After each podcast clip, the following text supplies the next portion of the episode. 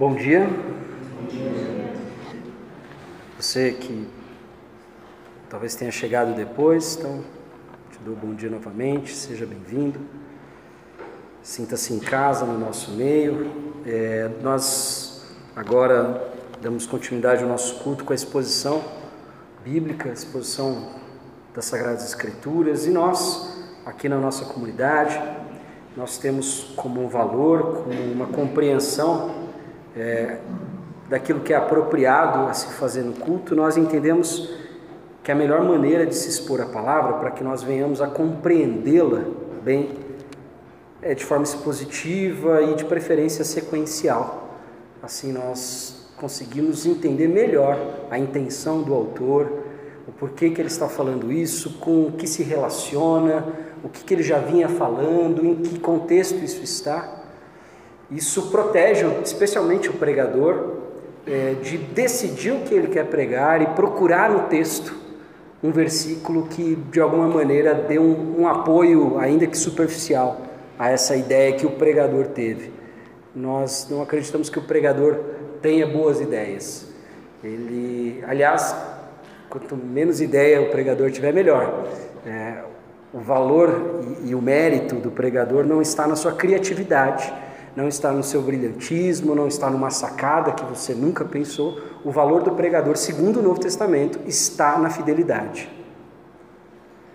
Essa é a maneira como a gente escolhe fazer na nossa comunidade e acreditamos que isso protege a gente, especialmente o pregador e, consequentemente, ao corpo. Nós estamos estudando o Evangelho de João, como você pode observar, e hoje nós começamos o capítulo 12. Então, você abre comigo em João, no Evangelho de João, no capítulo 12. E a nossa leitura vai se dar a partir do verso 1. João 12, 1. Acompanhe comigo. Quem tiver sem Bíblia, pode acompanhar na tela. Seis dias antes da Páscoa, Jesus chegou a Betânia, onde vivia Lázaro a quem ressuscitara dos mortos. Ali prepararam um jantar para Jesus. Marta servia enquanto Lázaro estava à mesa com ele. Então Maria pegou um frasco de nardo puro, que era um perfume caro, derramou sobre os pés de Jesus e os enxugou com seus cabelos e a casa encheu-se com a fragrância do perfume.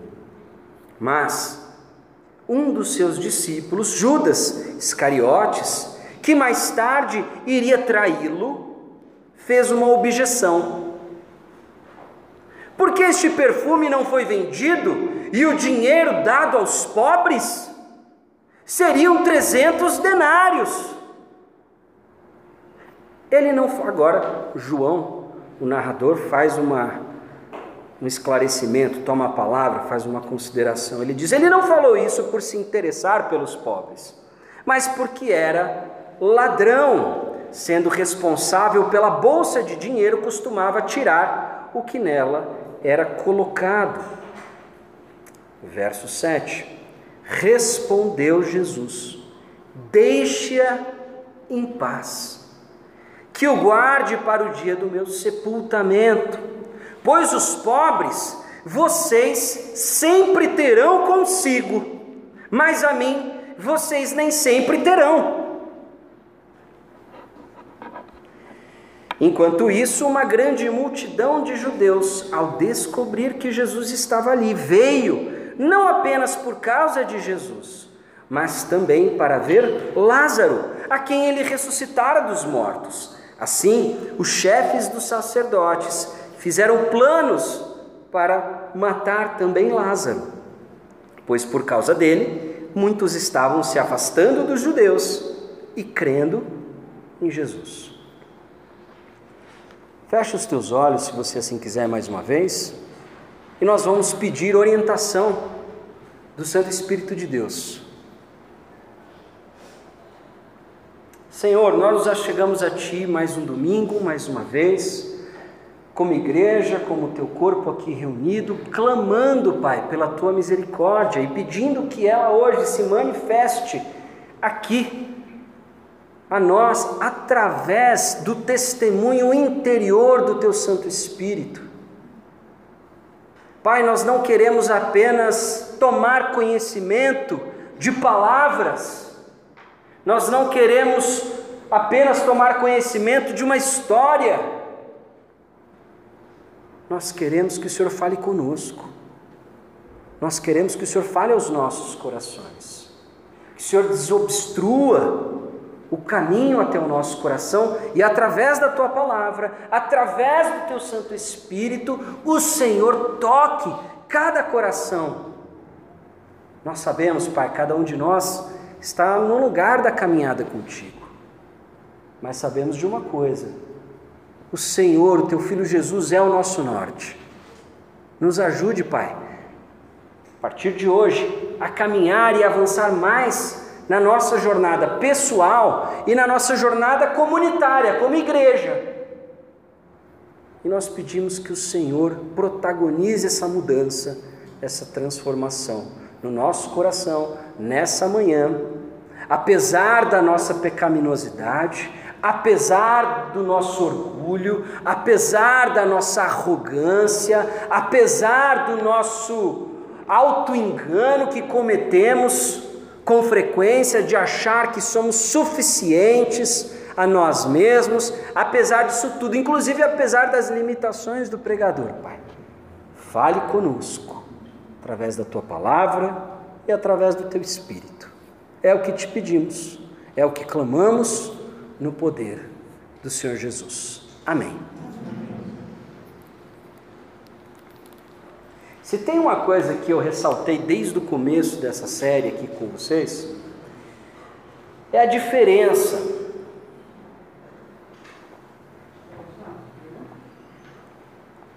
o caráter peculiar dos escritos joaninos. Não à toa, os outros três evangelhos Mateus, Marcos e Lucas, eles são chamados de evangelhos sinóticos, eles são semelhantes entre si, possuem uma mesma fonte. João é diferente.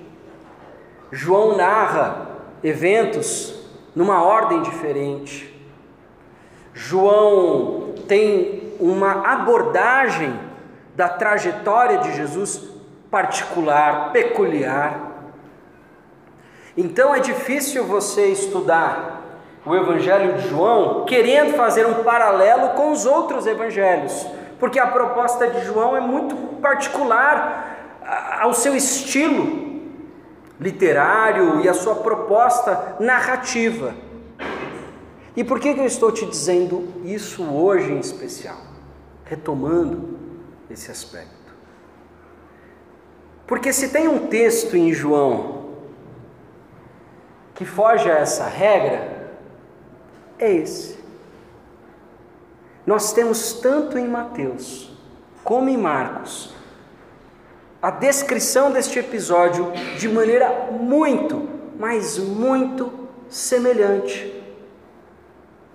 Claro, com algumas particularidades do narrador que estava escrevendo, né, registrando nos outros evangelhos, Mateus e Marcos, mas é um texto muito, muito, muito, muito semelhante, descrito de uma maneira muito semelhante. E eu queria convidar você também à leitura.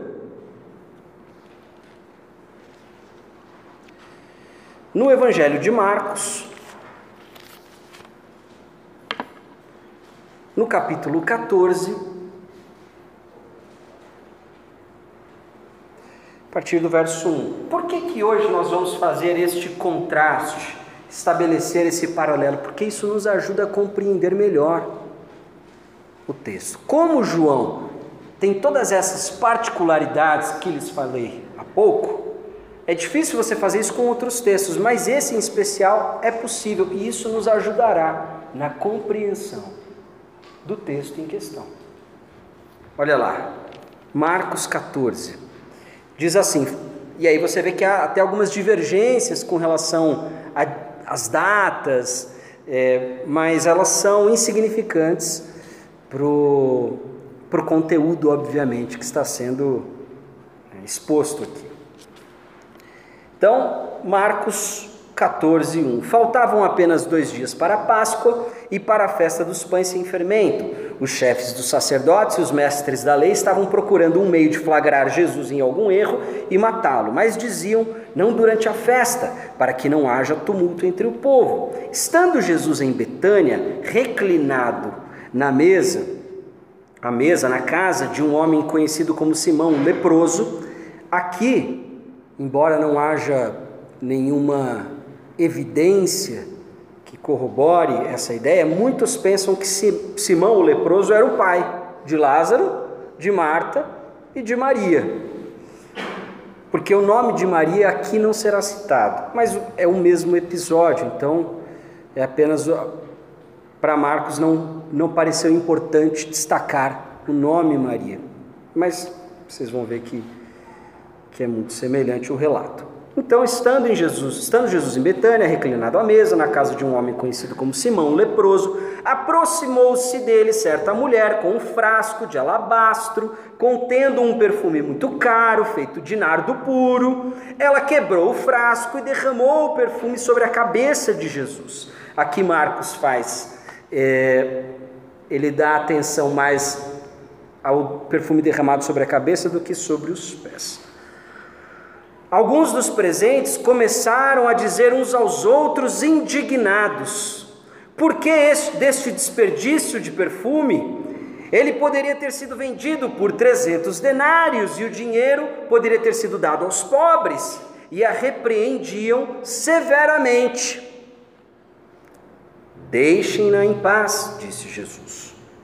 Por que a estão perturbando? Ela praticou uma boa ação para comigo Pois os pobres vocês sempre terão com vocês e poderão ajudá-los sempre que o desejarem, mas a mim vocês nem sempre terão. Ela fez o que pôde, derramou o perfume em meu corpo antecipadamente, preparando para o sepultamento. Eu lhes asseguro que onde quer que o evangelho for anunciado em todo o mundo, também o que ela fez será contado em sua memória. Esse é um trecho que não tem em João. Então, um outro trecho, trecho que não tem em João, mas faz bastante sentido com uma outra informação que João dá, que não dá aqui. Aqui fala que a repreensão vinha dos discípulos de forma genérica. João diz que quem começou a reprovação foi um discípulo em questão, que era Judas. Mas agora no verso 10 ele vai é, dar atenção agora a Judas. E ele diz: Então Judas Iscariotes, um dos doze, dirigiu-se aos chefes dos sacerdotes a fim de lhes entregar Jesus. A proposta muito os alegrou e lhe prometeram dinheiro. Assim, ele procurava uma oportunidade de entregá-lo.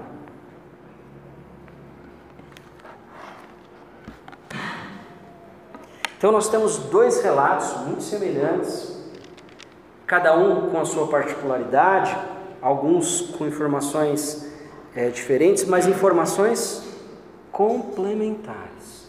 Vamos lá, o que, que nós vimos nos últimos domingos? A ressurreição de Lázaro, certo? Então, Lázaro, que havia estava morto há mais de quatro dias, esse número é um número importante, como expliquei para vocês domingo passado, havia uma crença, podemos dizer até mesmo uma superstição, de que demorava ainda quatro dias para a alma deixar o corpo, então Jesus esperou para não ter é, dúvida alguma, para que não restasse dúvida de que a ressurreição que ele opera é de fato genuína.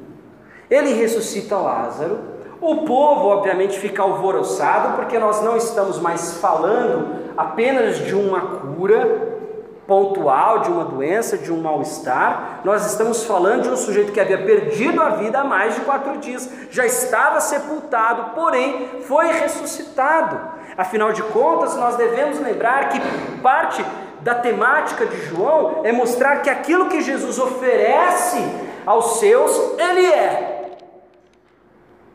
Ele oferece o pão da vida.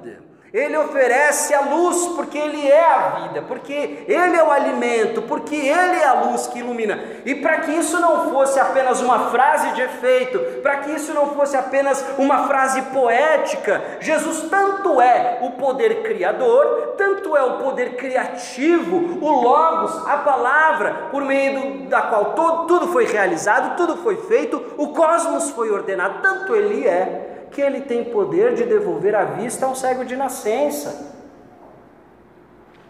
Milagre, sinal até então que não havia sido testemunhado. E João dá apoio a essa narrativa, mostrando que o cego foi inclusive examinado pelos fariseus. Logo depois, ele também realiza talvez o seu sinal é, de maior destaque, mais significativo, e o clímax, talvez, do seu ministério público, que é a ressurreição de Lázaro. Devolve a vida. Mas não faz isso sem antes dizer que Ele é a ressurreição e Ele é a vida. E aquele que nele crer, ainda que morra, viverá. E aquele que vive crendo nele jamais morrerá. Explicando que a vida que ele oferece aos seus é de uma outra natureza. Fizemos até um esclarecimento a respeito dessa confusão que muitas vezes a gente, por causa de uma leitura superficial, acaba achando que o tema da ressurreição de Lázaro é um Jesus que se compadece da aflição, da angústia das irmãs e ali fica emocionado e resolve atender o pedido delas. Não, Jesus já havia planejado a ressurreição de Lázaro, por isso se atrasou. O próprio texto diz isso. Então nós eu faço essa recapitulação especialmente para você que hoje nos visita, para que você não caia de paraquedas sem pegar todo um desenvolvimento que vem sendo feito pelo autor. Se tem algo que fica claro para a gente no Evangelho de João, é que os sinais não são um fim em si mesmo. O sinal é o que a palavra sinal diz, sinaliza, aponta para algo que é pleno. Tudo está apontando para quem é o protagonista e o personagem principal dessa história, que não é Nicodemos, não é a mulher samaritana,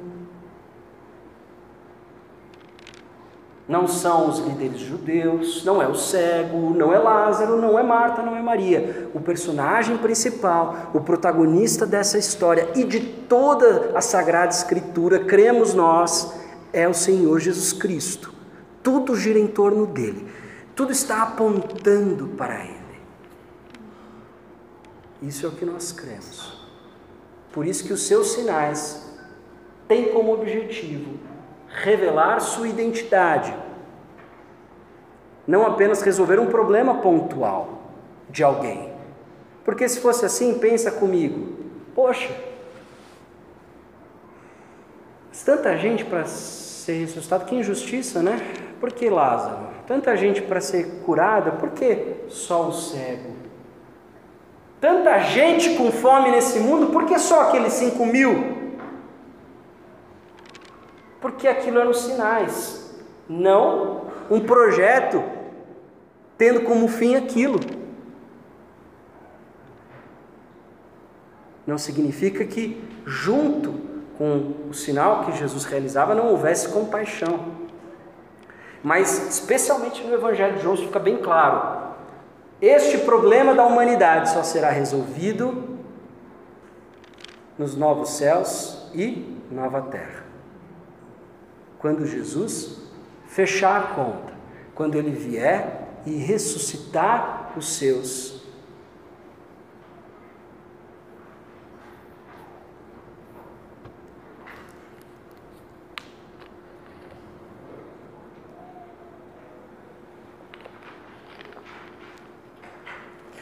Bom, feita essa introdução e essa contextualização, Diz o texto que a gente leu no domingo passado que Jesus se afastou por um tempo. Por quê? Porque os sacerdotes estavam já decididos a matar Jesus. Eles já haviam proclamado a sentença da morte de Jesus antes mesmo de realizar um julgamento, o devido procedimento legal. Esse devido procedimento legal seria apenas uma formalidade, porque eles já haviam feito uma reunião na calada da noite e decidido que o destino de Jesus já estava determinado e selado. Caifás, que era o sumo sacerdote naquela época, disse que era melhor que Jesus morresse do que viesse ter um problema com os romanos, de que Jesus viesse agitar o povo e quem sabe os romanos é, é, fizessem algum tipo de, é, de repreenda ou, enfim, alguma investida militar. Então, para evitar qualquer tipo de conflito, qualquer tipo de confronto, vamos matar esse. É melhor que ele morra do que, quem sabe, todo um povo, toda uma nação. Mas nós sabemos, porque o próprio João nos relata que a preocupação dos sacerdotes era com suas posições, com seus cargos, com seu prestígio. Mas diz João que mesmo Caifás estando naquele momento falando na carne, operando a maldade do seu coração e verbalizando isso, ainda assim, pela soberania de Deus, pelos propósitos de Deus determinados que não podem ser frustrados, ainda assim ele estava fazendo um tipo de profecia. Porque de fato Jesus deveria morrer pelo seu povo. E João descreve isso, faz essa compreensão. E agora nós chegamos, estamos dando início aos últimos, à última semana de Jesus. A partir do capítulo 12, nós vamos observar em João já não mais uma progressão do tempo que vai durar anos, como foram os últimos capítulos. Nós tivemos nos últimos capítulos praticamente três anos. Agora nós vamos ter do 12 até o final, uma semana, praticamente. É Jesus indo para Jerusalém para a última Páscoa. E nós sabemos o que acontece na sua última Páscoa. Mas antes de chegar em Jerusalém, ele passa por Betânia, que era uma cidade que ficava no caminho de Jerusalém. Lá ele volta para se encontrar com esta família tão preciosa, tão cara, tão valiosa a ele. João faz questão de mencionar estes três irmãos. Lucas menciona só as irmãs, e nós vamos dar uma olhadinha naquele texto de Lucas. Nós temos esses, esses três irmãos, e ele se refere aqui a Marta, a Lázaro e a Maria. E olha que interessante, ali prepararam, no verso 2, ali prepararam um jantar para Jesus. Marta servia, enquanto Lázaro estava à mesa com ele, e então Maria pegou um frasco de nardo puro, que era um perfume caro, e derramou sobre os pés de Jesus e enxugou com seus cabelos. Olha essa cena que nós temos: Maria, desculpa, Marta servindo, Marta trabalhando, e Maria aos pés de Jesus. Será que essa é uma boa descrição dos personagens? Será que eh, eh, João está sendo fiel à personalidade de cada um? Será que existem relatos nos outros evangelhos que contrapõem essa caracterização de Marta, essa caracterização de Maria? Por que, que a gente não dá uma, uma olhada rápida em Lucas 10, a partir do 38, também vai estar projetado? Diz assim: Caminhando Jesus e os seus discípulos chegaram a um povoado, onde certa mulher chamada Marta o recebeu em sua casa. Maria, sua irmã, ficou sentada aos pés do Senhor, ouvindo a sua palavra. Marta, porém, estava ocupada com muito serviço e, aproximando-se dele, perguntou: Senhor, não te importas que minha irmã tenha me deixado sozinha com o serviço? Diz-lhe que me ajude. Respondeu o Senhor: Marta, Marta, você está preocupada e inquieta. Preocupada e inquieta. Querendo fazer muitas coisas.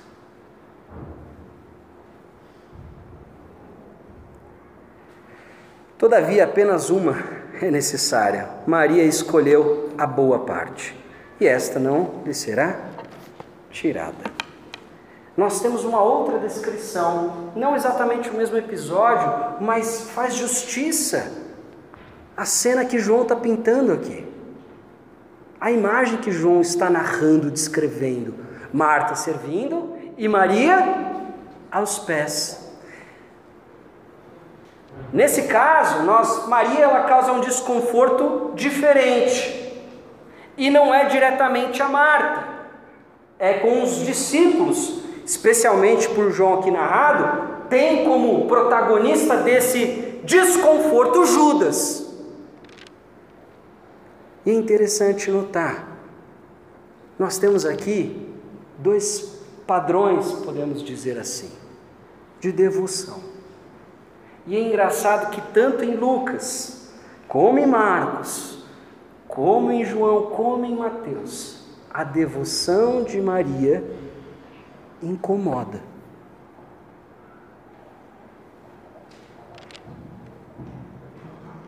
Incomoda aqueles que acham que são muito inteligentes e sabem muito o que é melhor e o que deve ser feito. Aqueles que têm, pelo visto, todas as respostas. E nós temos aqui uma dificuldade, porque João já diz para nós que esse tal de Judas é o que vai trair, então a gente já fica com uma imagem ruim dele, certo? Mas vamos lembrar que ele ainda, de acordo com a nossa leitura, tá? Ele ainda não traiu. Quem escreveu, escreveu muitos anos depois. Eles não sabiam que, Jesus, que Judas era um traidor, ok?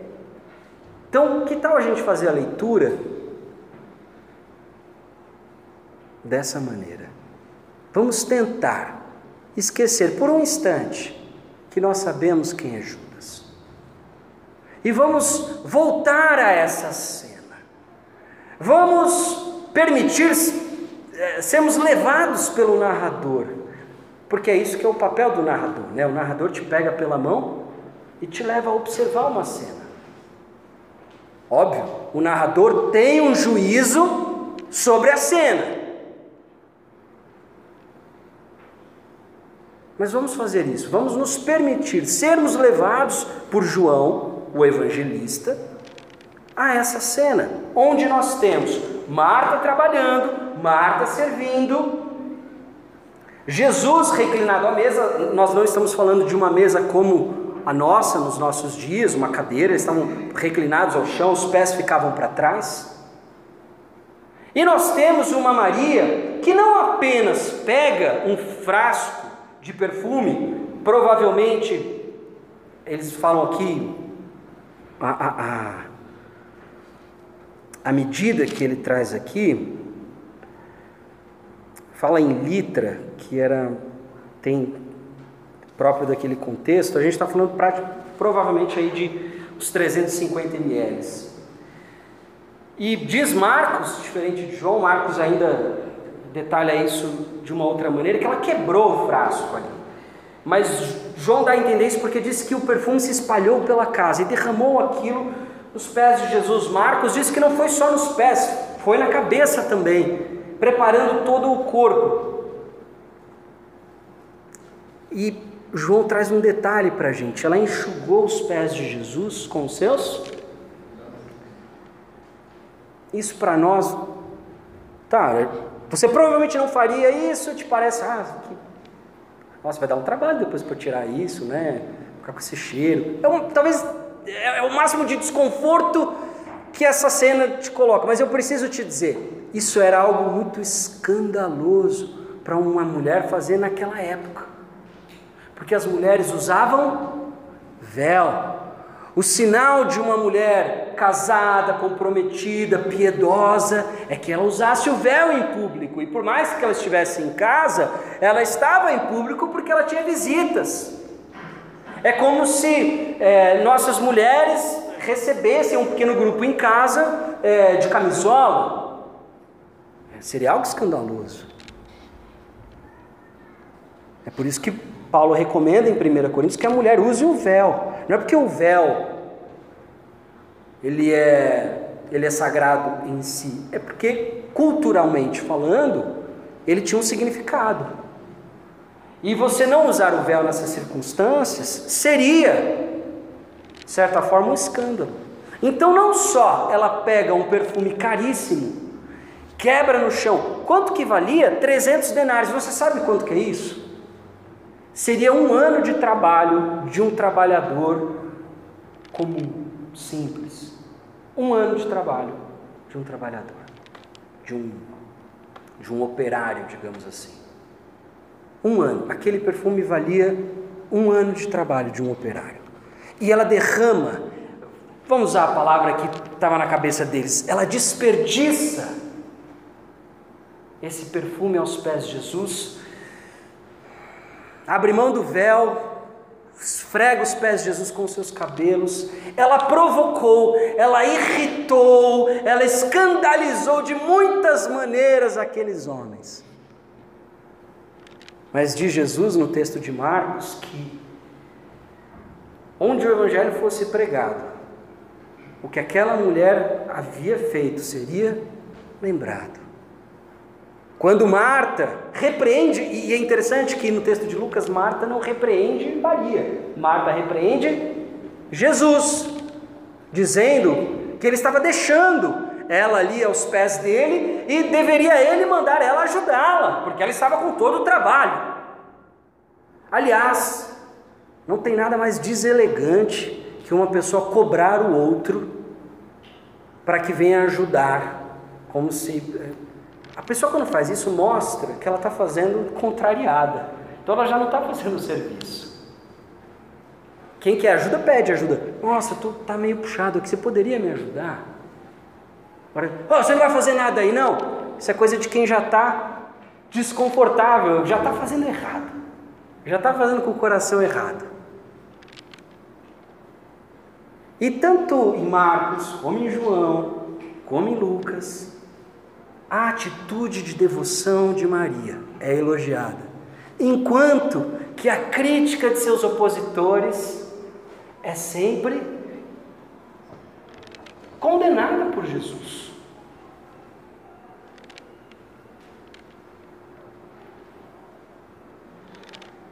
Nós temos diante de nós uma situação interessante e a gente deve ler esse texto com muito cuidado, e por isso que eu peço ajuda para Marcos, por isso que eu peço ajuda para Lucas, porque o significado desse texto é muito sutil.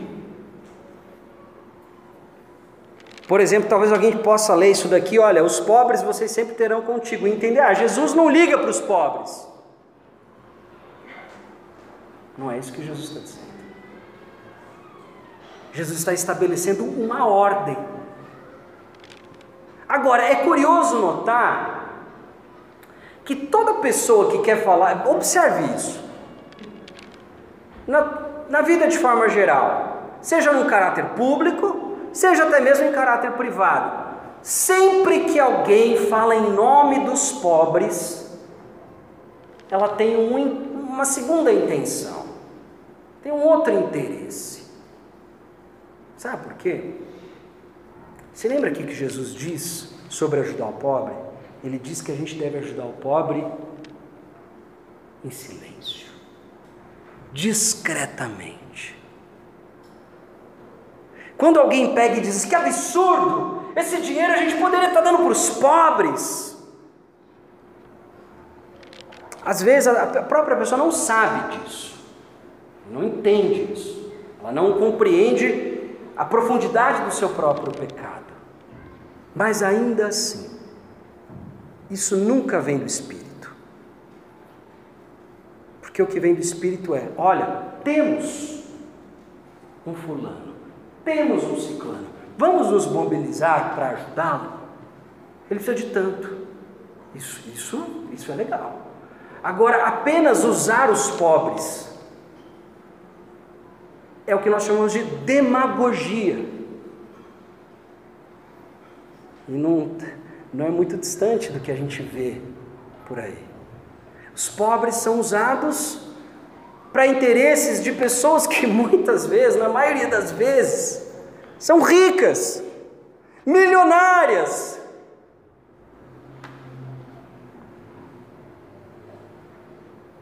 Por que, que essas pessoas não deixam de ser milionárias então? Mas você, tá, você te incomoda tanto pessoas passando fome? Por que, que você não abre mão de tudo que você tem, dê aos pobres e diz Jesus que você terá o tesouro no céu e vai seguir a Jesus? Porque não dói tanto assim. Porque é mentira, é falsidade. E sabe o que é isso? Demagogia. É um discurso para manipular a opinião dos outros a seu favor. Sempre é isso. Sempre, sempre e sempre. Sempre. E quando Jesus diz, vocês sempre terão os pobres contigo, sabe que ele, tá, ele não está falando isso, não é ele que está, digamos assim, confeccionando essa frase. Essa frase está na Bíblia. Sabe onde? Em Deuteronômio 15, 7. Olha qual que é o padrão de justiça numa sociedade de acordo com o caráter divino. Se houver algum israelita pobre em qualquer das cidades da terra que o Senhor, o seu Deus, está lhes dando, não endureçam o coração, nem fechem a mão para com o seu irmão pobre, ao contrário, tenham a mão aberta, emprestem-lhe liberalmente o que ele precisar. E aqui ele vai falar de um contexto muito é, muito peculiar, porque ao sétimo ano as dívidas eram perdoadas, elas, elas caducavam. Então ele vai dizer o seguinte: cuidado, que nenhum de vocês alimente esse pensamento ímpio. O sétimo ano, o ano do cancelamento das dívidas, está se aproximando. Então eu não vou ajudar o meu irmão pobre. Ou seja, o sétimo ano está tá chegando, então eu não vou, eu não vou emprestar, porque o que eu emprestar, eu vou ter que depois perdoar essa dívida. Então, é, Moisés aqui falando diz que esse é um pensamento ímpio, né? Esse é um pensamento pagão. Ele poderá apelar ao Senhor contra você e você será culpado desse pecado. E aí ele vai concluindo o seu argumento dizendo: dele generosamente e sem relutância no coração, pois por isso o Senhor, o seu Deus, o abençoará em todo o seu trabalho e em tudo o que você fizer. E aí vem a frase que Jesus está citando, verso 11: sempre haverá pobres na terra. Portanto, eu lhes ordeno que abra o coração para o seu irmão israelita tanto para o pobre quanto para o necessitado de sua terra. Nós estamos diante aqui, é, meus, meus irmãos, do caráter de Deus com relação à questão da pobreza. Não pode haver pobre no meio do povo de Deus. Não pode haver. Então, mas repara o que eu estou dizendo. Estamos falando de um texto de Deuteronômio. Era uma sociedade que era governada por quem? Deuteronômio. Era uma sociedade governada pela lei de Deus. Ou tinha algum rei? Não. Estamos falando de antes da monarquia. E vamos lembrar que Deus não abençoou a monarquia. Então nós estamos falando, pode haver pobre no reino de Deus? Não. No reino de Deus. Ah, então quer dizer que se não é crente, pode morrer de fome? De forma alguma. Porque Jesus, para isso, conta a parábola do bom samaritano. Mas o que, que nós temos aqui diante de nós? Nós temos o caráter de Deus. Se tem um lugar onde não pode ter pobre, e quando eu digo pobre, não é desigualdade. Desigualdade não tem como evitar. Porque um trabalha com uma coisa, o outro trabalha com outra. Um faz mais, o outro faz menos, mas não pode haver miserável, não pode haver necessitado, não pode faltar dignidade, especialmente a começar da igreja, porque esse daqui é o povo de Deus, é o corpo de Cristo. Se há algum irmão passando necessidade e a igreja não se mobiliza para cuidar dele, é pecado. É uma igreja indiferente. É uma igreja que não sente a dor dos seus irmãos. Com isso, quero lhes dizer o seguinte: sempre haverá pobres no mundo. E qual que é a sutileza aqui? O mundo diz para nós que nós temos que acabar com a desigualdade, com a pobreza. A Bíblia diz que isso nunca vai acabar. Então, peraí, então é ou não é? É para a gente cuidar do pobre, não da pobreza.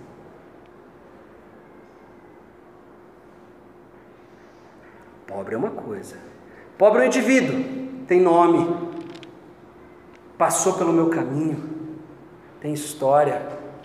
Pobreza é uma ideia, é um conceito. E de lugar para lugar muda esse conceito.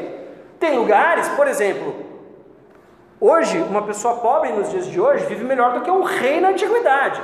Qual que é o padrão de pobreza? Do que a gente está falando?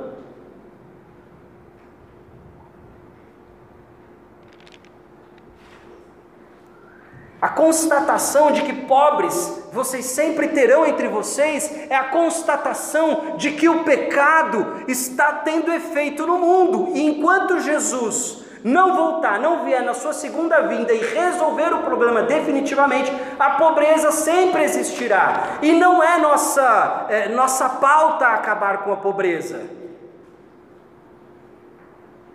Mas faz parte, é dever do crente assistir o pobre. Ah, mas é a mesma coisa. Não é a mesma coisa. Não é a mesma coisa. Acabar com a pobreza é um projeto político. São políticas públicas e algumas políticas públicas vão dizer que você acaba com a pobreza de um jeito. Cuidado pobre tem a ver com generosidade. É muito fácil a gente cada um dar 50 reais para uma ONG e terceiriza a generosidade. Terceiriza o cuidado. Eu não estou dizendo que não devam haver ONGs. Não estou dizendo isso. Mas estou dizendo que é fácil só fazer isso.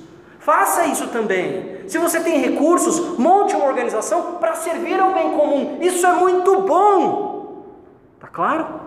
Para ninguém dizer depois que eu disse que ONG não era bom. Pode ser boa. Claro que tem muitas ONGs que servem a projetos políticos. E a gente sabe disso. Então não estamos falando disso. Estamos falando de pessoas que fazem um trabalho verdade, de verdade, um trabalho genuíno. Faça, que bom, ajude. Agora não ache que porque você fez isso, você pode postar lá no Instagram dizendo fiz minha parte.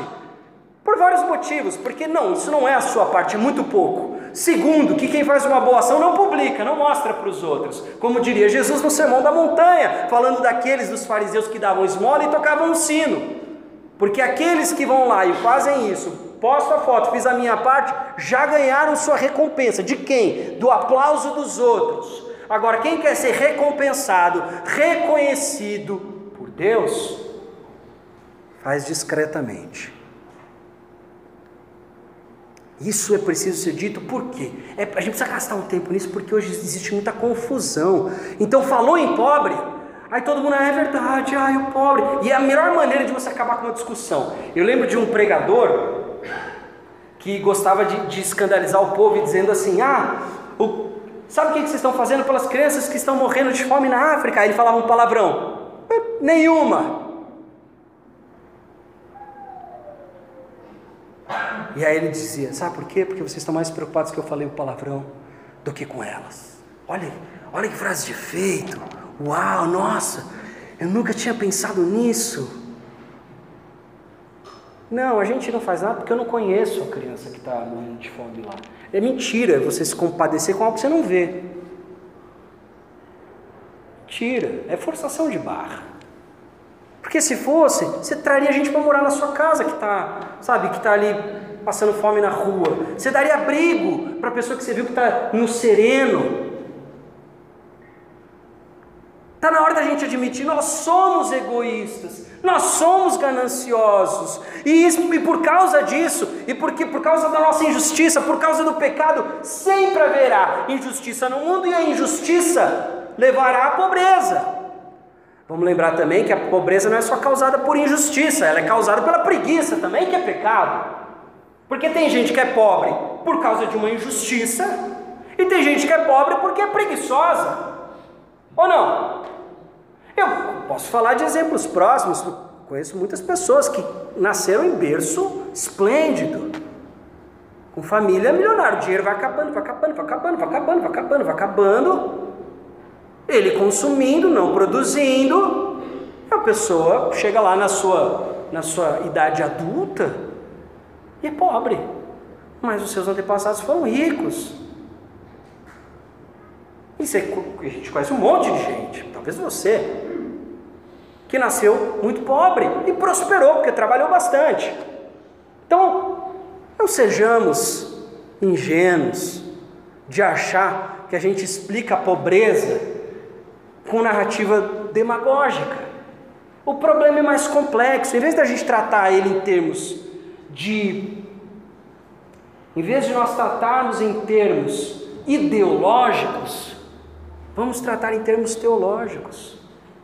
Pobreza, miséria, guerra, violência, injustiça, preguiça, orgulho, existe por causa do pecado. Porque eu disse para mim mesmo em algum momento, e eu herdei isso dos meus pais, dos meus primeiros pais, Adão e Eva, de que eu não preciso de Deus, porque eu sei o que é melhor para mim. E a partir daí eu vivo uma vida toda me preocupando com aquilo que eu acho que é o melhor para mim. E às vezes eu passo por cima dos outros, às vezes eu encosto nos outros, porque eu acho que é o melhor para mim. E Jesus está fazendo uma afirmação muito poderosa: pobres vocês sempre terão. Então, voltando aqui, aquilo que eu estava falando para vocês, pensa, a gente não fica tentado a, a, a ter uma opinião semelhante à de Judas e dos outros discípulos, porque tanto João, mas especialmente Marcos, ele, ele, descreve que, embora Judas possa ter protagonizado, o sentimento era geral ali. Nós não ficamos tentados a pensar isso? Nossa, que absurdo, poxa, verdade, meu. Poxa, isso daqui é um ano de trabalho de um operário. Jogou no chão. Jogou no chão. Esquece que Judas é o traidor. Esquece disso. Pensa, sejamos sinceros, não é, não dá para ficar inclinado a pensar como ele que absurdo, que desperdício. Poderíamos estar usando isso daqui para fazer tantas coisas e não existe poderíamos estar usando. Quem está fazendo alguma coisa pelos outros está fazendo, não tem discurso. E João nos dá um detalhe que os outros evangelhos não nos dão e que encaixa com a conclusão de Marcos. Ao que tudo indica, Judas, que se vendia como alguém muito virtuoso, muito do bem, muito nobre e preocupado com os pobres, era alguém que ligava bastante para o dinheiro, pelo visto. E normalmente essas coisas que são consideradas desperdício incomodam as pessoas que ligam muito para dinheiro, por mais que elas digam que elas não ligam.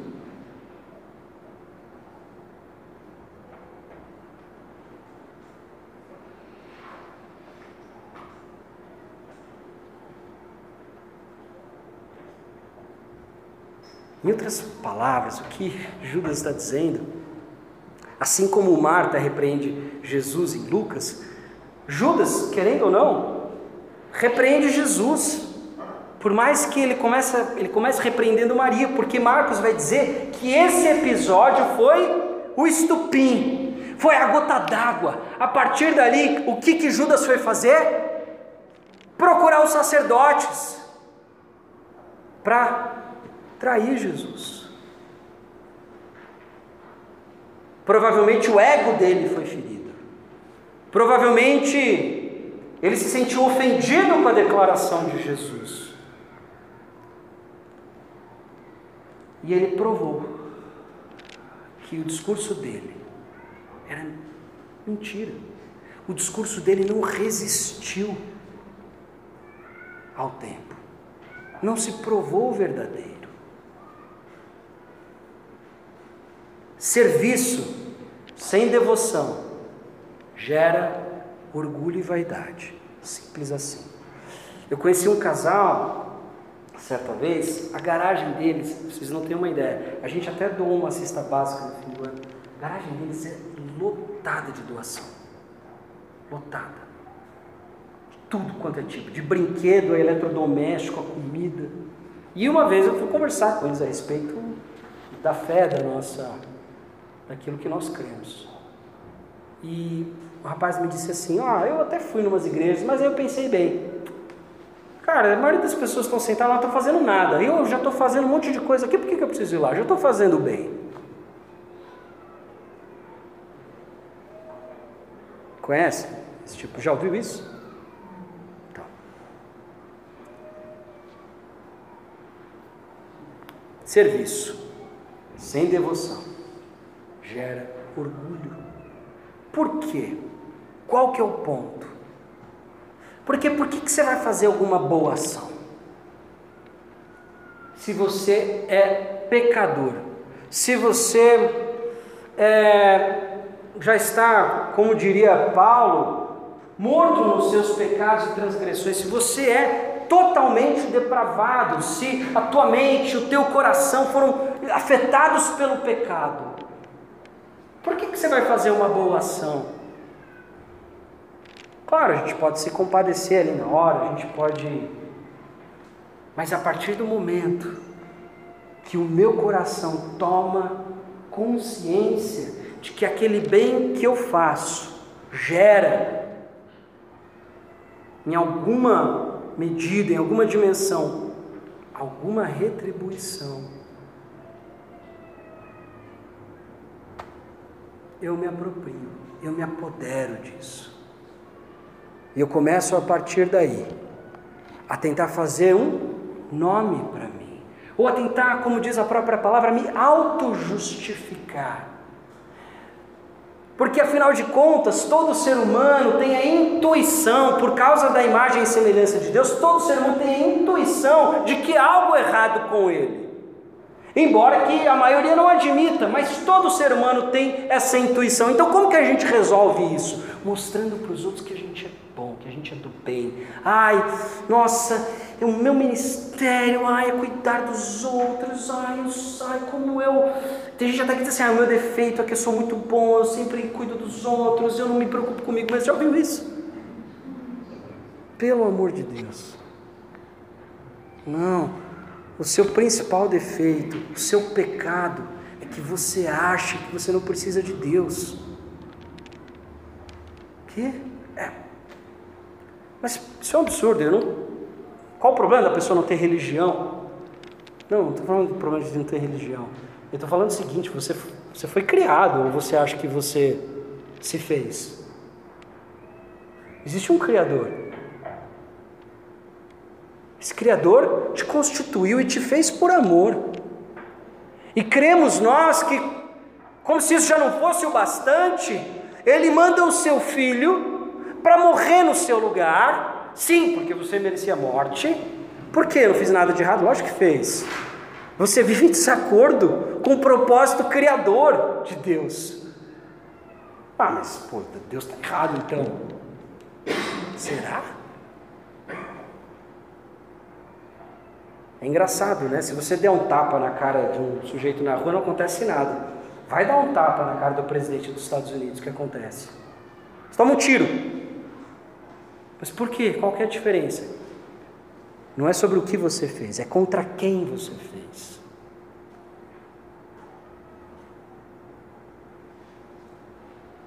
É contra quem você pecou. E o nosso pecado é contra Deus. Quando a gente vive do nosso jeito, com o nosso orgulho, com a nossa vaidade, achando que somos senhores, achamos que somos conhecedores do bem e do mal, tomando decisões como se a palavra de Deus nada significasse. Aí está o nosso pecado, aí está a nossa grande ofensa. E nós vamos nos tornando cada vez mais orgulhosos, achando que somos bons porque fizemos uma boa ação.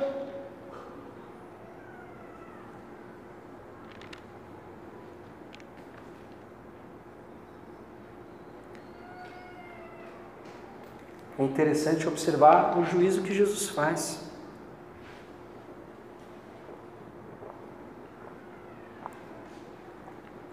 Jesus não se impressiona com o argumento de Judas, nem com a repreensão dos discípulos. Sabe por quê? Porque Jesus conhece o coração. Jesus sabe que quando a pessoa fala assim, que absurdo, isso daí deveria ter sido feito assim, não sei o quê. Isso daí é o que? É exibição, teatro.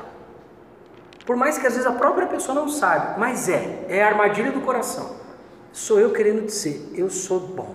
Olha, e, e é mais, o que é mais interessante é que nós vemos pessoas na Bíblia, né? Judas, Marta, eles se incomodam com a passividade de Jesus. Em outras palavras, eles estão dizendo assim: Jesus, pelo amor de Deus, eles estão, eles, querendo corrigir Jesus, porque eles acham que Jesus não deveria estar aceitando aquela oferta, porque em última instância eles acham que Jesus não é digno daquilo. Aquela oferta é demasiada, é exagerada, é extravagante. Jesus não merece. Jesus, você é um cara legal. Eu apoio você, estou com você. Eu torço por você, eu aplaudo você. Mas assim, não vamos exagerar. Você também não merece isso tudo. É o que está sendo dito nas entrelinhas.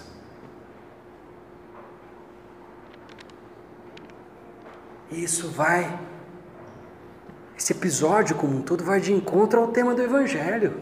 O tema do Evangelho é que a palavra criadora de Deus se fez carne, habitou entre nós e nela, nessa palavra encarnada, nessa pessoa, nesse ser histórico encarnado, no sujeito Jesus de Nazaré, nele nós encontramos a Deus, nele nós nos reconciliamos com Deus, nele nós podemos enxergar, contemplar a glória do Pai.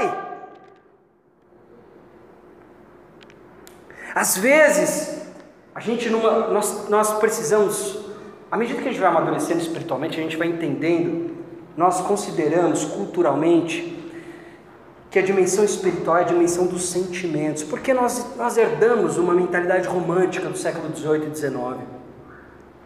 Então a gente pensa, ai, eu, a gente canta, né? É, paz em minha alma, é, me faz mais feliz. A gente pensa em, em é, variação de humor. Ai, estou me sentindo tão bem. Ai, que bênção. A gente acha que isso é Deus, entendeu? Não. Não, você pode sentir isso vendo um filme, escutando uma boa música, entendeu? Isso não é Deus. Isso pode ser operado por outros agentes.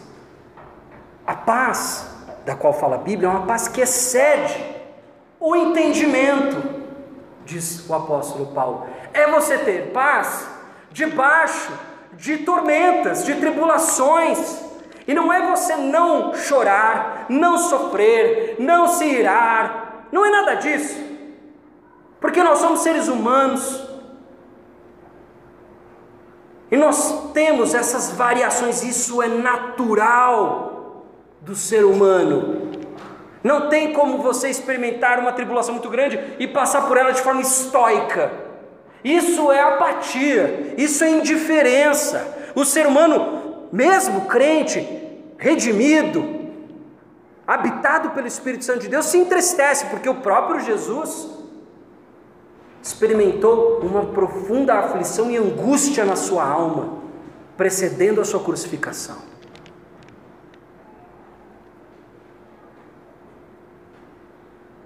Não é, espiritualidade não é sobre isso. A espiritualidade é sobre uma profunda convicção de direcionamento, de orientação de vida, que te permite passar por uma série de provações. E você não mede a ação de Deus com as suas variações de humor.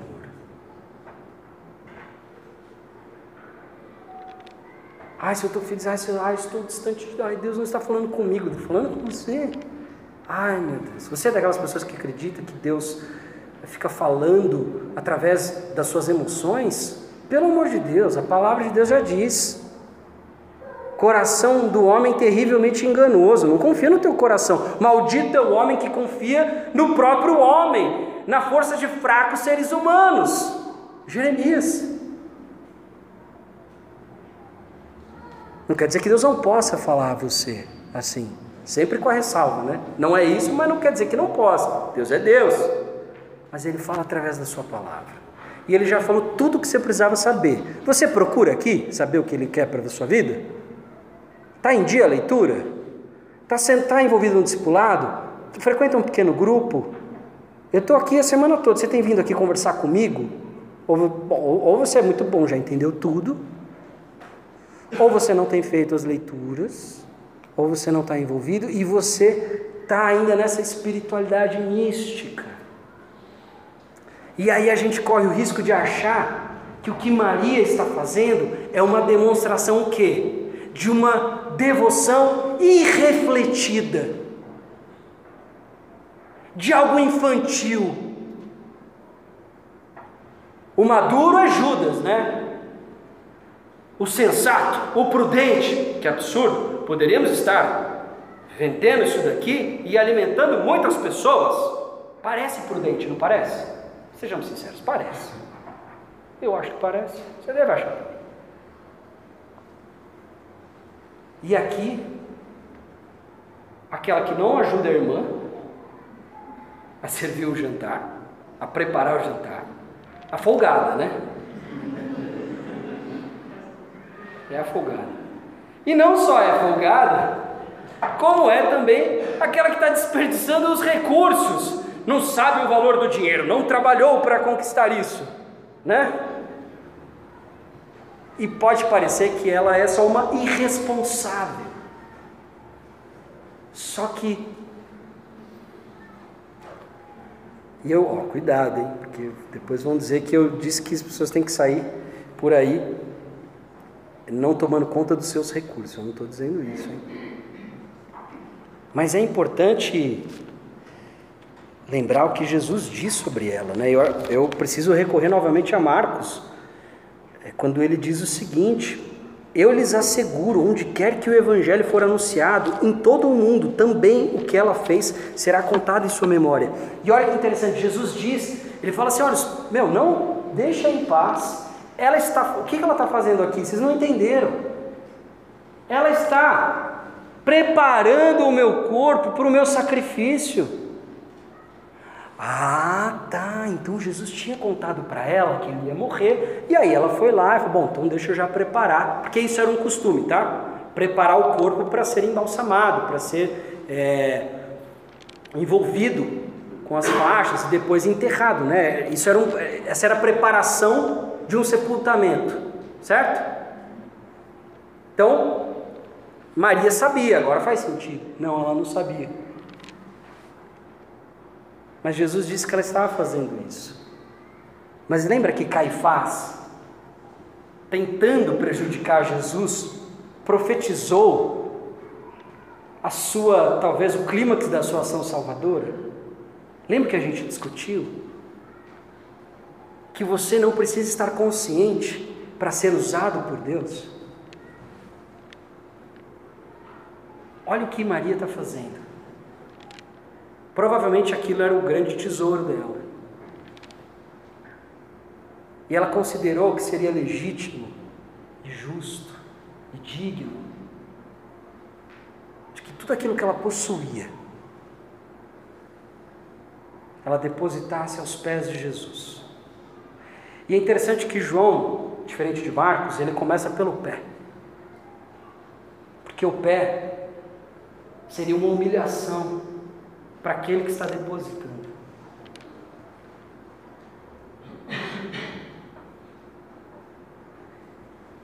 Maria não sabe o que está fazendo.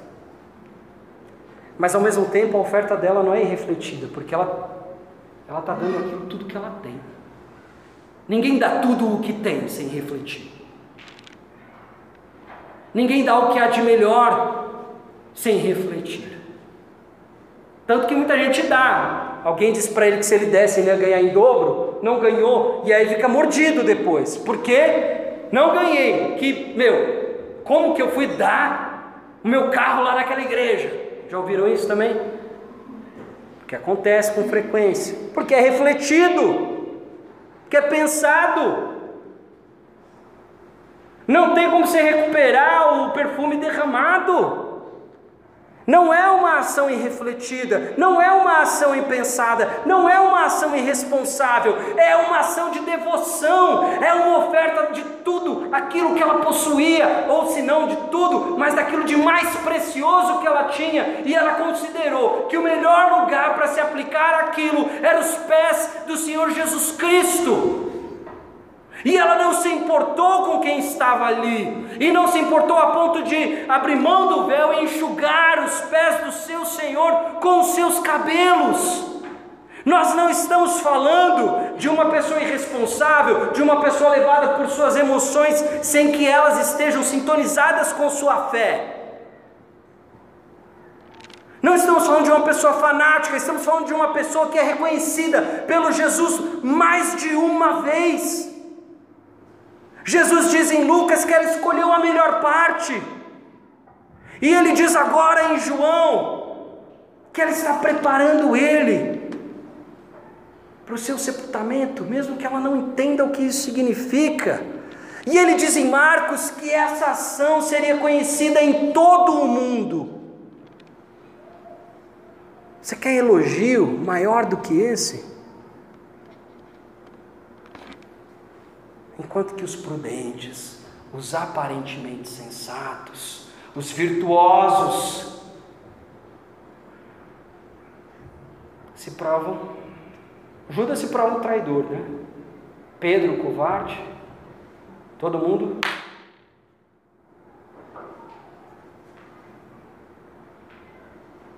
Alguns são redimidos e resgatados na ressurreição, mas Judas não teve tempo. Esse, por mais que o que ele fez precisava acontecer, esse não não foi redimido.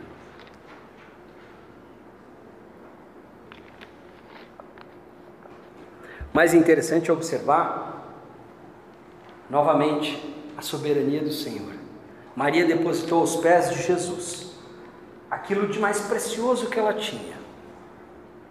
Foi considerado um absurdo, uma oferta extravagante. Só que ao mesmo tempo, Jesus ressignificou a sua oferta. Ela deu. E ele atribuiu uso àquilo. Ela deu e ele instrumentalizou aquilo. Ela deu e ele destinou a um próprio fim, a própria finalidade. Ela deu e ele interpretou. Ela ofertou e ele deu sentido àquilo. Olha que interessante. Será que não é assim com a gente também? Será que talvez nós não devamos abrir mão um pouco dessa é, dessa nossas, dessas nossas articulações e, e maquinações para ver se aquilo que eu estou dando vai ser usado exatamente do jeito que eu quero que seja usado, bababá, não sei o quê. É, seja em valor financeiro, seja em dedicação do tempo, não porque eu vou, eu vou na verdade é, estabelecer aqui um cronograma, eu vou dar tanto do meu tempo para isso, porque eu acredito que esse ministério é importante e não sei o quê, e eu vejo as pessoas calculando, contabilizando suas ofertas, sejam elas financeiras, sejam elas de outra natureza. É interessante porque ela só deu. Deu. E quem fez uso, quem deu significado àquela oferta, foi o próprio Jesus. Porque Ele é o Senhor. Nós achamos que nós fazemos muito pelo reino. Nós acreditamos muito no nosso potencial e na nossa capacidade, e acreditamos que muitas coisas no reino de Deus dependem das nossas ações, dos nossos esforços, das nossas economias, das nossas estratégias. E Jesus nos humilha. Ele vê um ano de salário de um operário jogado no chão e diz: não tem problema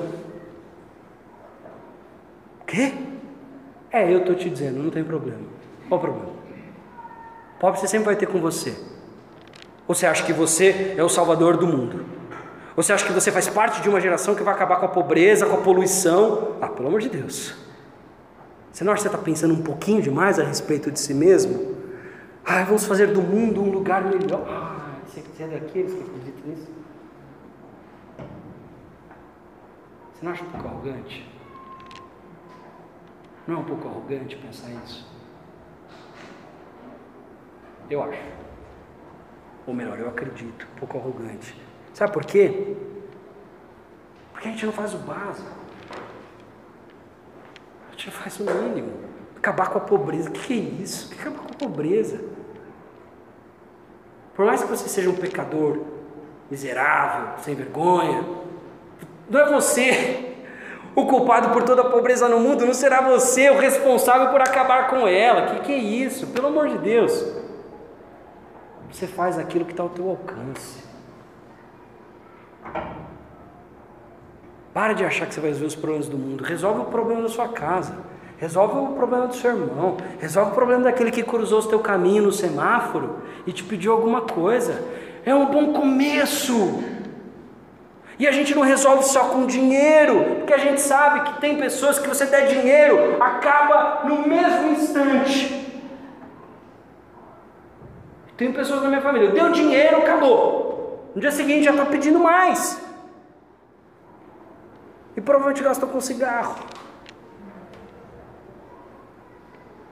Que bem que eu vi isso. Porque o bem não sou eu que faço.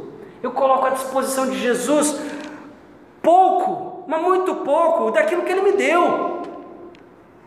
Em última instância, porque quem faz o trabalho é o Senhor Jesus Cristo. Ser generoso com o pobre não é para acabar com a pobreza, é para eu aprender a ser generoso. É, esse é o tema lá de Deuteronômio. Não é sobre não existir pobre, ele diz que os pobres sempre vai existir. Então, se pobre sempre vai existir, por que, que eu vou ficar dando dinheiro para o pobre? Porque não é sobre acabar com a pobreza, é sobre aprender a ser generoso em obediência ao seu Deus, em obediência ao seu Senhor, porque esse é o caráter dele e ele demandou de você: seja santo, porque eu, o Senhor, o seu Deus, sou santo, e o meu caráter contempla a generosidade. Porque a dor do pobre dói em mim, então tem que doer em você também. A começar do reino de Deus. Ah, mas pelo visto aqui nessa comunidade está todo mundo muito bem, então a gente tem que procurar outro lugar. Não necessariamente para frequentar, mas a gente tem que ligar as antenas e ver o que Deus coloca na nossa frente. Pode ser na África, não tem problema. Pode ser cruzando a rua. Mas é sobre ter um coração desprendido, porque o amor ao dinheiro é a raiz de todos os males. Mas não é sobre acabar com a pobreza, não é sobre política pública, não é sobre política, não é sobre ideologia. Se você acha que um governo vai resolver os problemas, esquece. Idolatria. Vamos trabalhar isso. O único governante que pode resolver os problemas do ser humano é o Rei Jesus Cristo. Só Ele. Porque os nossos problemas são bem maiores do que o pão. Já diria ele: nem só de pão vive o homem, mas sim da palavra de Deus. Esse é o grande alimento que falta. Não está errado dar pão, mas se eu só dou o pão, sem dar o pão da vida, que desperdício. Ah, porque esse negócio de ficar só pregando o Evangelho enquanto a pessoa está passando fome, não sei o que, isso é um absurdo. Eu acho é de fato, se você prega o Evangelho, mas se não se compadece e não oferta o alimento, de fato, tem algo estranho. Agora, esse papo de que eu prego a palavra dando o pão, também é estranho. Também não é assim. Também não é assim. Porque o que de fato ele precisa é de Jesus. O pão acaba. E aí? Você deu uma fábrica de pão para ele? Vocês veem? O mundo é mais complexo do que a gente imagina. Não seremos nós a resolver os problemas sociais do mundo. Não significa que o que nós vivemos não vai ter impacto social, vai ter. E muitos ateus, estudiosos, filósofos, cientistas políticos vão dizer o seguinte: que se o mundo é bom em alguma medida hoje, é por causa do cristianismo, é porque os valores mudaram. Ou você acha que a ideia de que todo ser humano tem dignidade igual vem do, da Grécia, vem de Roma, vem da Revolução Francesa? Desculpa, vai estudar história, você vai ver que não. A ideia de que o ser humano tem dignidade Todo qualquer ser humano, independente de nação, de cor, de etnia. Essa ideia vem da tradição judaico-cristã, do Deus que fez o ser humano à sua imagem e semelhança. Do israelita que não podia deixar o israelita passar fome, nem o estrangeiro. Enquanto que para os outros povos, para a Grécia, para Roma, o estrangeiro era bárbaro, o estrangeiro era mais suscetível à escravidão.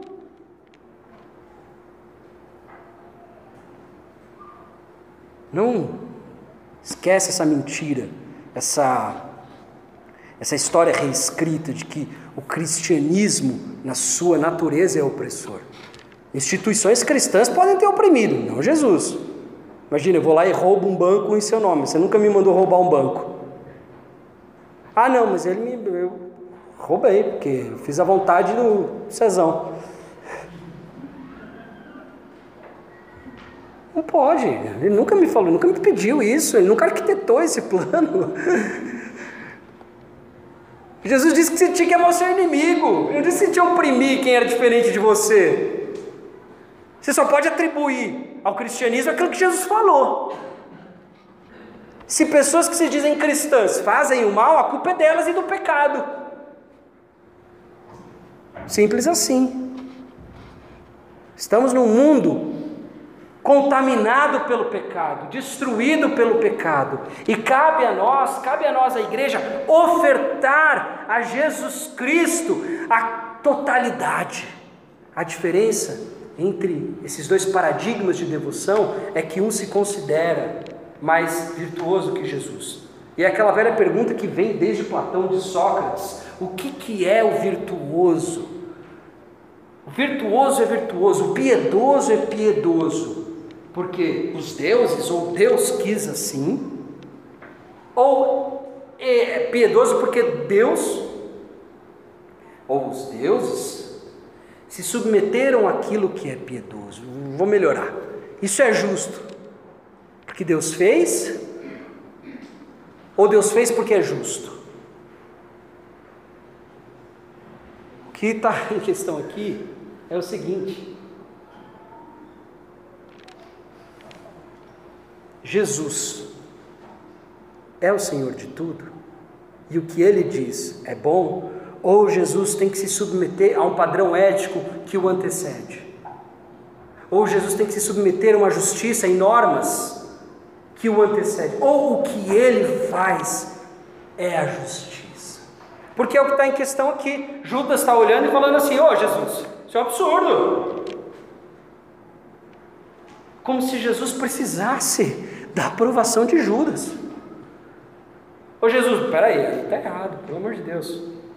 E não à toa Marcos vai linkar esses dois episódios. Ele vai linkar esse episódio com a decisão, a gota d'água de Judas trair Jesus. Aquele é um momento de ruptura. Aquilo foi tão escandaloso ou tão ofensivo para Judas que a partir daquele momento ele decidiu: ah, eu não estou mais com esse cara não. E ainda vou me beneficiar financeiramente disso.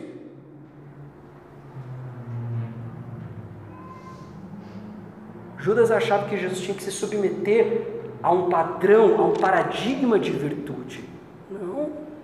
Ele é a justiça. Ele é a verdade, Ele é a luz, Ele é o amor.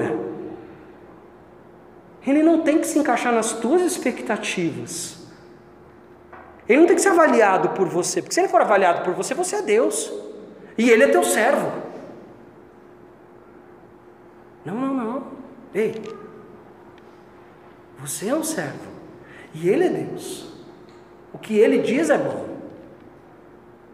Não o que você acha, não a sua cultura.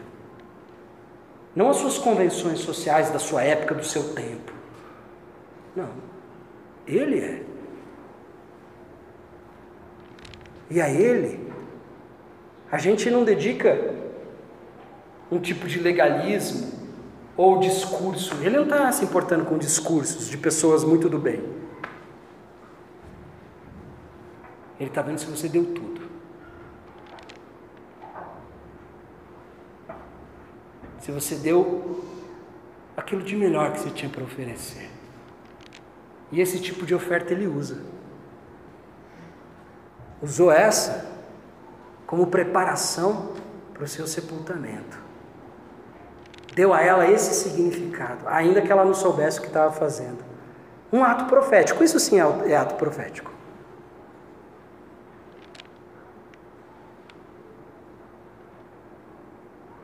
Muito simples. Qual dos paradigmas de devoção a gente quer? Um que acredita que sabe mais do que Jesus, que é mais virtuoso que Jesus, que sabe como os recursos e tudo deve ser destinado, porque já sabe tudo, conhece toda a história. Ou um que se submete, correndo o risco de parecer ingênuo, correndo o risco de parecer irresponsável, mas oferece a Cristo tudo o que é, tudo o que tem está à disposição dele. Jesus diz que essa atitude é reconhecida, essa atitude é lembrada, essa atitude é glorificada, é devidamente apreciada e reconhecida por Ele. Aquela não. Aquela é orgulho, aquela é vaidade. Discurso é bonito, mas a gente sabe que não é a verdade. E por isso sempre desconfiem dos discursos demagógicos, demagogos. Sempre desconfie. Ah, começa a falar em nome dos pobres de forma meio abstrata. Ih, mas peraí. Antes você falar, como é que a gente vai. Tem algum pobre aqui para resolver? Algum um problema específico? ou está falando hipoteticamente, e aí não, aí você quer parecer bonito. Aí esquece, aí você já, já desconsidera. A gente está falando, a Bíblia elogia a palavra de Deus, os autores e o próprio Jesus reconhecem esse tipo de devoção como uma devoção genuína. Devoção que entrega tudo, sabe que está entregando tudo, ainda que não saiba como Jesus vai usar. Porque isso não compete ao servo. Isso não compete ao súdito dizer como que o rei vai usar aquele que ele lhe ofertou. Só que faltava, ó, estou te entregando, mas deixa que você use para as finalidades. Ah, pelo amor de Deus.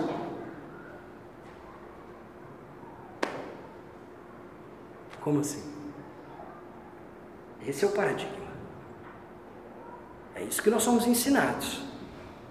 Você acha que o texto elogia essa atitude? Jesus elogia porque não é um referencial. Não, é isso é um referencial.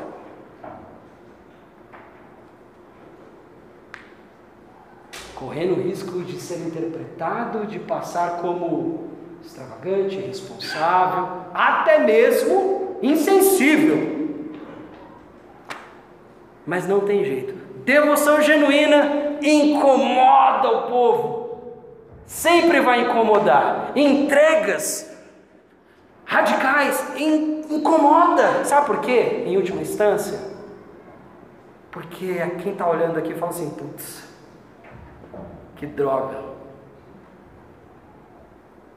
Agora, olha aí, ela acha que está fazendo, olha, se achando, porque está entregando tudo.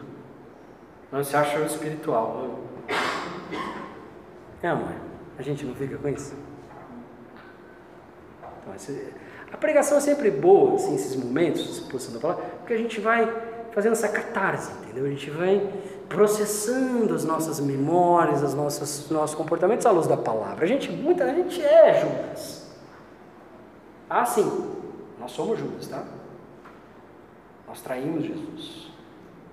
Nós somos, provavelmente, nós entregaríamos Jesus. O bom é que Jesus orou na cruz nos libertando desse, dessa culpa, né? Dizendo que perdoa porque eles não sabem o que fazem. Mas provavelmente, não à toa, muitos dos que gritaram morre, Barrabás, depois se converteram. Né? Para você ver o tamanho da graça. Mas se tem um paradigma de devoção sendo elogiado, sendo trazido como referência, é esse. Esse que dá tudo, que não condiciona. Eu dou, mas quero ver como vai ser usado. Não, não condiciona, dá tudo.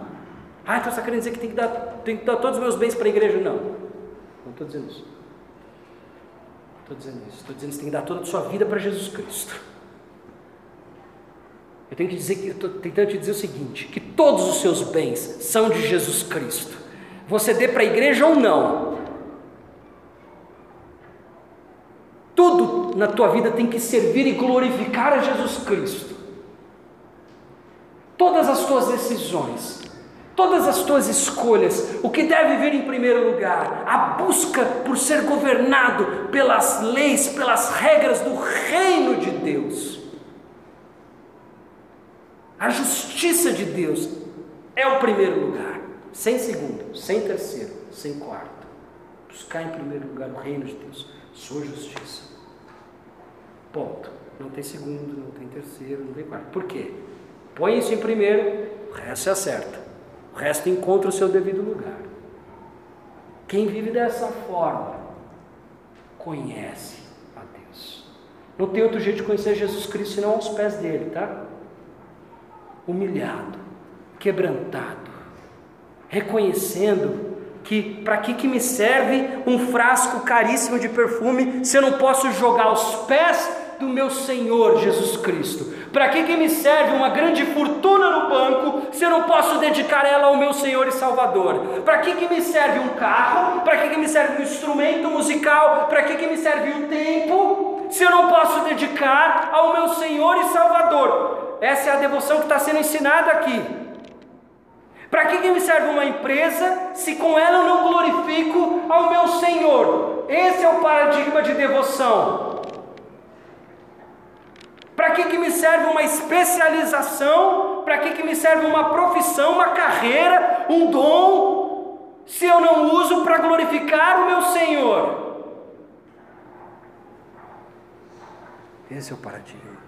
E como Jesus vai usar, aí você deixa com ele. Por isso que o meu papel não é converter ninguém, é só pregar, é dar o meu melhor, é me aprofundar o máximo que eu puder, meditar dia e noite no texto, como diz o salmista. Esse é o meu papel. Aí, próximo passo, só o Espírito Santo. Quem usa o que eu estou dando, quem decide como vai ser usado, é o Senhor Jesus Cristo.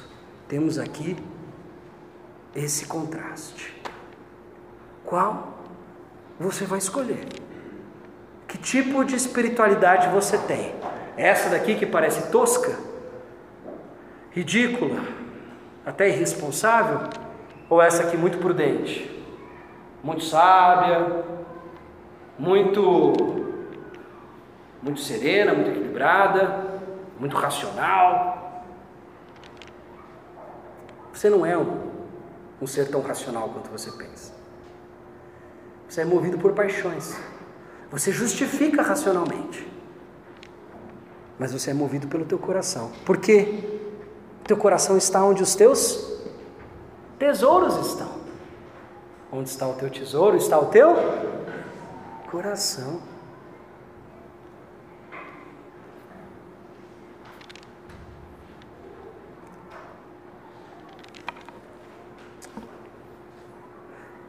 Peço desculpas pelo tempo, mas esse é um tema muito caro a mim e acredito que muito caro a você também, precioso. Sei que não há melhor maneira de desfrutar o teu domingo aos pés da palavra.